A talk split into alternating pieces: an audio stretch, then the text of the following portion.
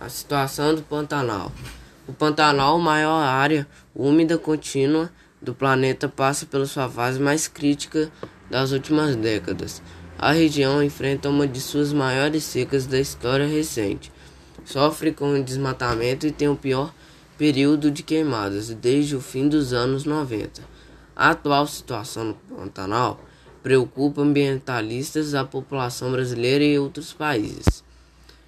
E o receio é que isso seja um novo normal, como consequência das mudanças acumuladas causadas pelo homem, queimadas e desmatamento, por exemplo, que alteram o ciclo de chuvas seca, e das inundações naturais do Pantanal.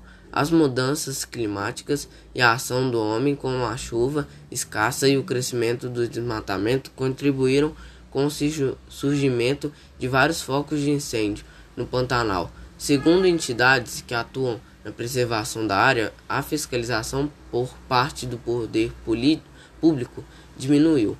O ponto de partida deve ser a prevenção para que no próximo ano, caso se mantenha um quadro de emergência climática, como águas baixas no Pantanal, não se repita a tragédia deste ano, a impunidade observada até agora para aqueles que desmatam e provocam incêndios deve acabar com o fortalecimento do trabalho de fiscalização por parte do poder público, que, segundo informado pela mídia, não ocorreu em 2019 e 2020. Dar apoio às unidades de conservação privadas também é importante. Nessa semana, a perspectiva da prevenção às brigadas profissionais que atuam na região deve ser reforçadas e, além disso, deve ser multiplicado o número das brigadas voluntárias, preparando-as também para ações educacionais. Estradas devem ser cuidadas para não serem focos do fogo.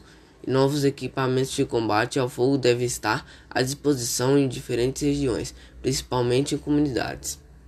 Se temos a prevenção como ponto de partida, a recuperação é a grande chave de médio e longo prazo. Os primeiros diagnósticos que temos indicam indicam que vários ecossistemas necessitaram de planos e projetos de recuperação, inclusive como ferramenta de apoio para as famílias e sua sobrevivência.